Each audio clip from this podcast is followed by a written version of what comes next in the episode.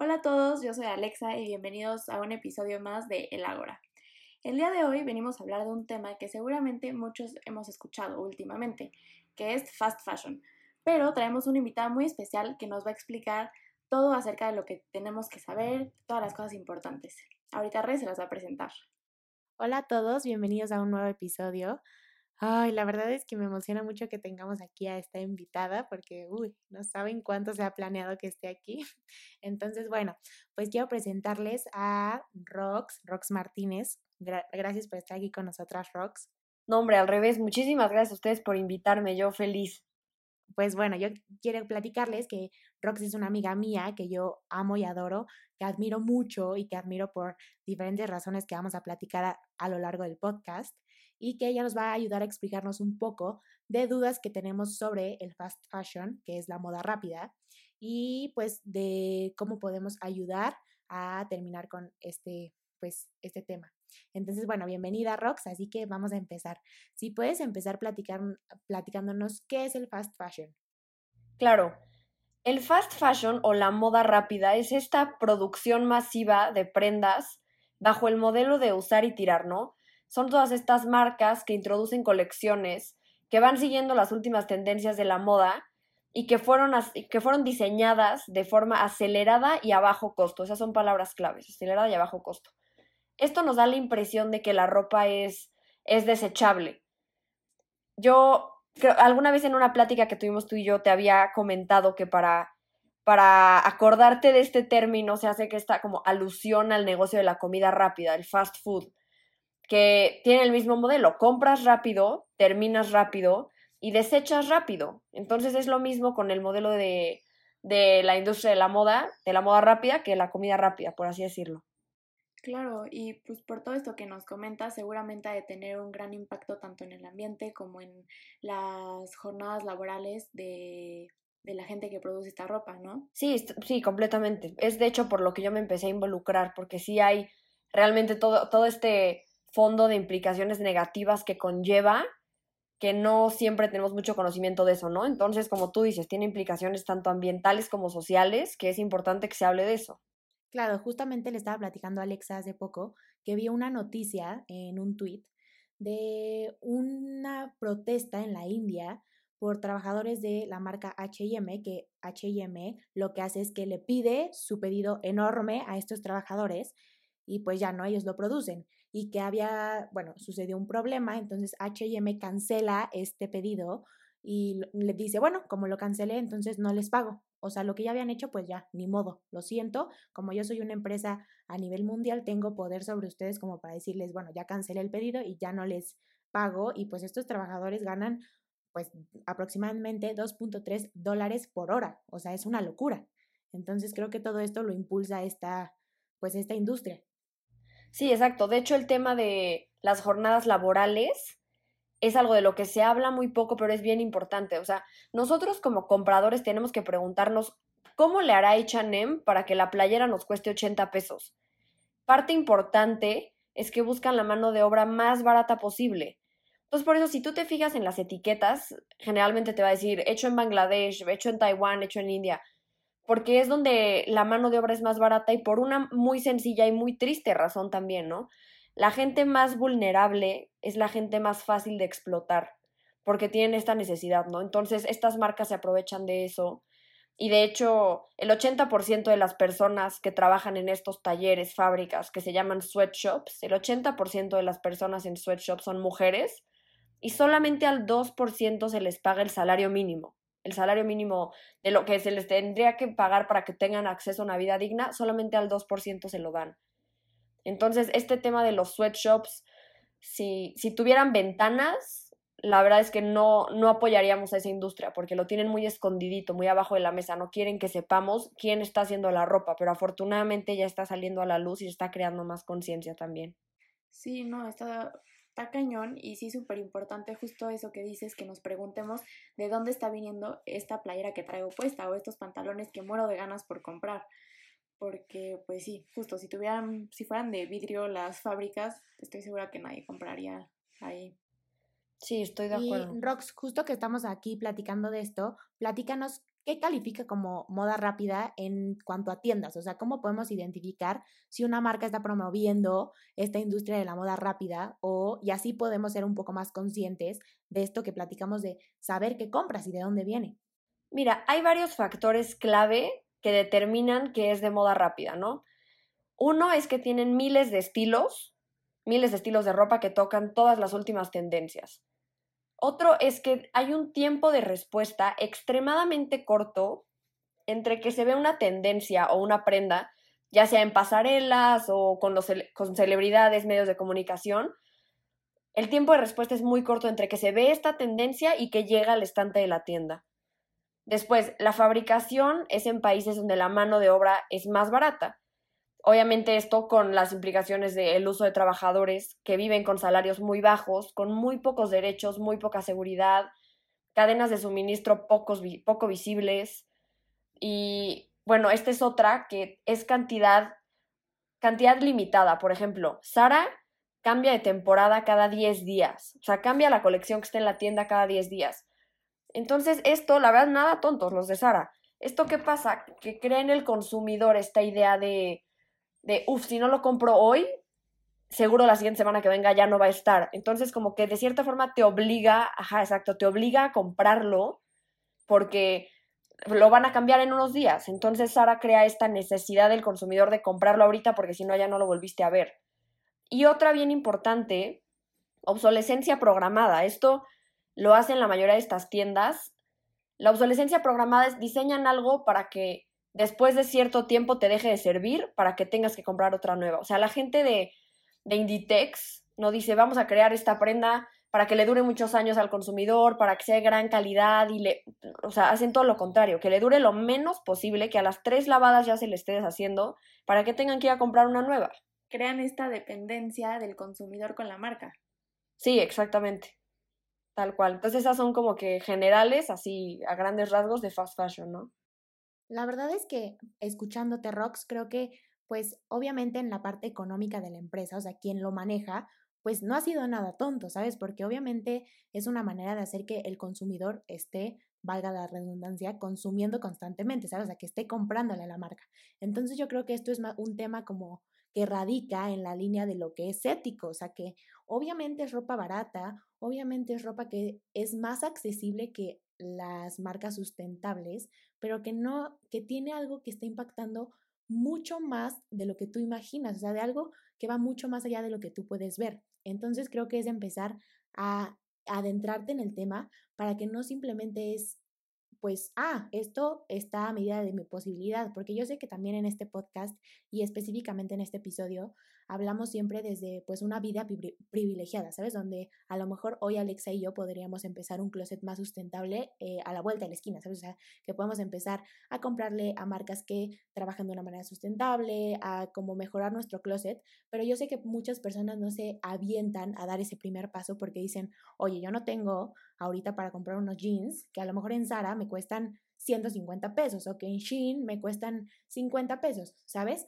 Entiendo que obviamente todo este es un choque como de lo que está bien hacer y lo que para mí ahorita pues me parece bien porque no entiendo, no entiendo el problema y no entiendo la magnitud de las cosas. Entonces, obviamente yo sé que hablamos desde un lugar privilegiado, pero podemos también eh, empezar a adentrarnos en los temas para entender, porque aparte hay soluciones que desde mi perspectiva son son económicas, o sea, no necesariamente cambiarte a un closet sustentable tiene que ser caro o tiene que ser algo que no puedas hacer.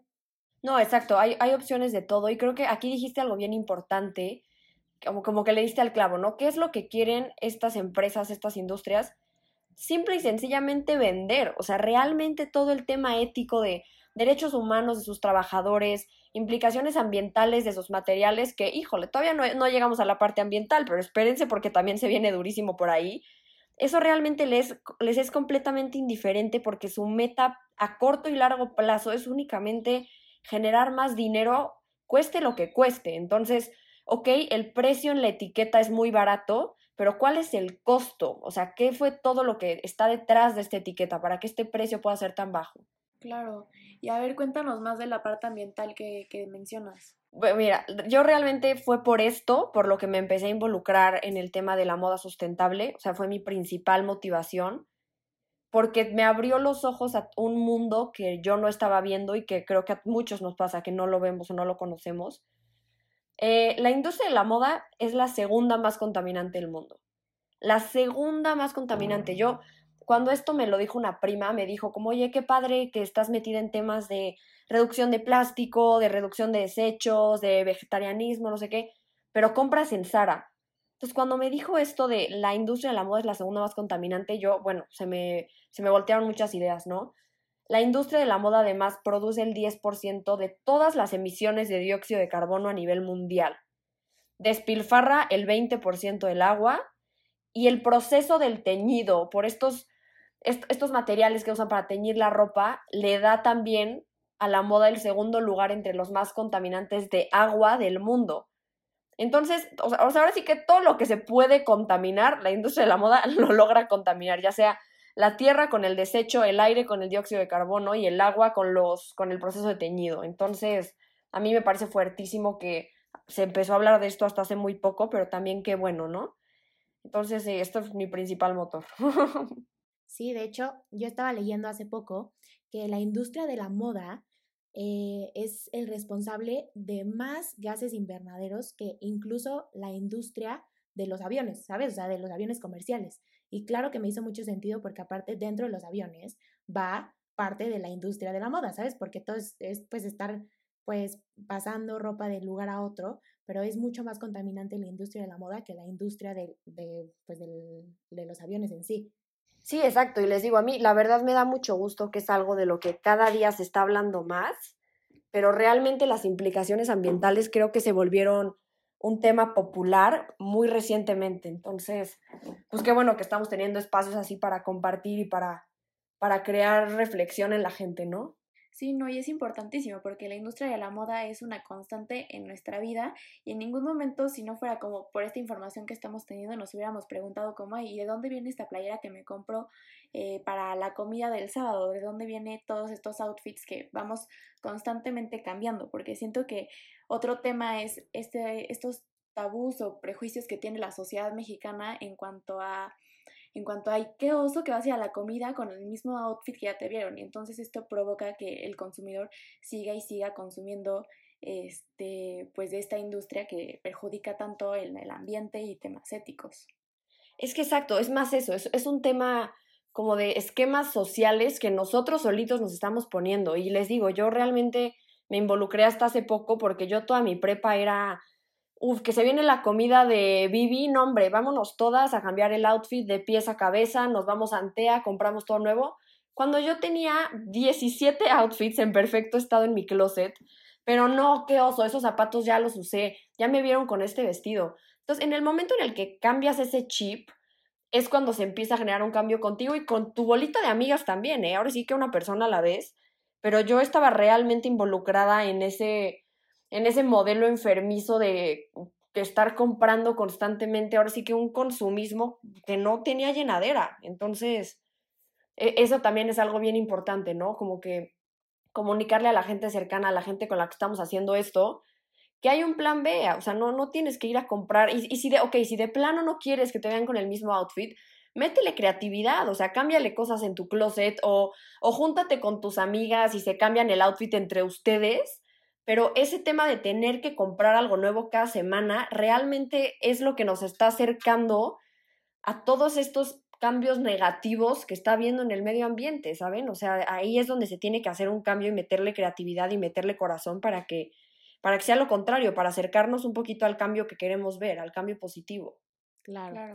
Oye, Roxy, a ver, platícanos, ¿qué puedes tú recomendarle a las personas que quieren empezar este cambio? Ok, ya estoy consciente de lo que está sucediendo, estoy consciente de que afecta al medio ambiente, que afecta a las personas con eh, bajos salarios, que todo esto, ¿qué puedo hacer para cambiarlo?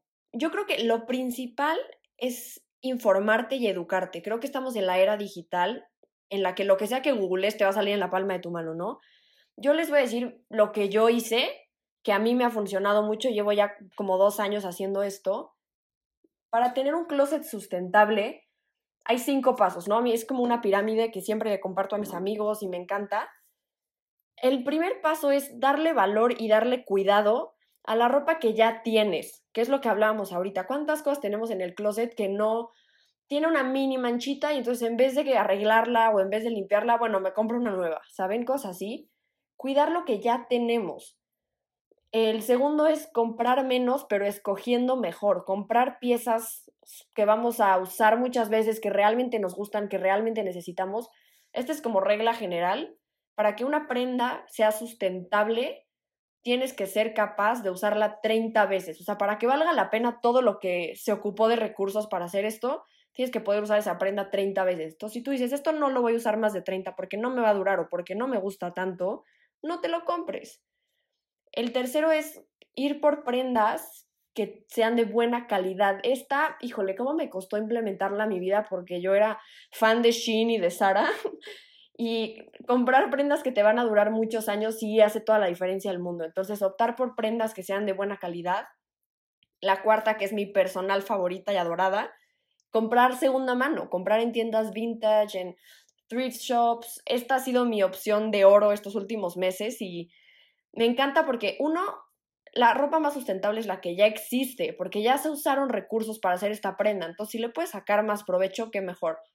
Dos, nadie va a tener la misma ropa que tú, porque son piezas únicas. Entonces, yo en la época de Sara, en las cenas navideñas, te lo juro que hasta decíamos de broma, un shot por cada niña que traiga esta blusa de Sara. Y toda la fiesta traía la blusa. Entonces, esto está increíble porque nadie va a tener la misma ropa que tú. Y aparte, esta es clave si quieres tener un closet sustentable a bajo costo, porque yo entiendo que las marcas sustentables son más caras. Si quieres gastarte el mismo dinero que te gastarías en Sara, ve a una tienda de segunda mano. Y la quinta es apoyar a las brandas, a las brandas, a las brands, a las marcas éticas, a las marcas sustentables.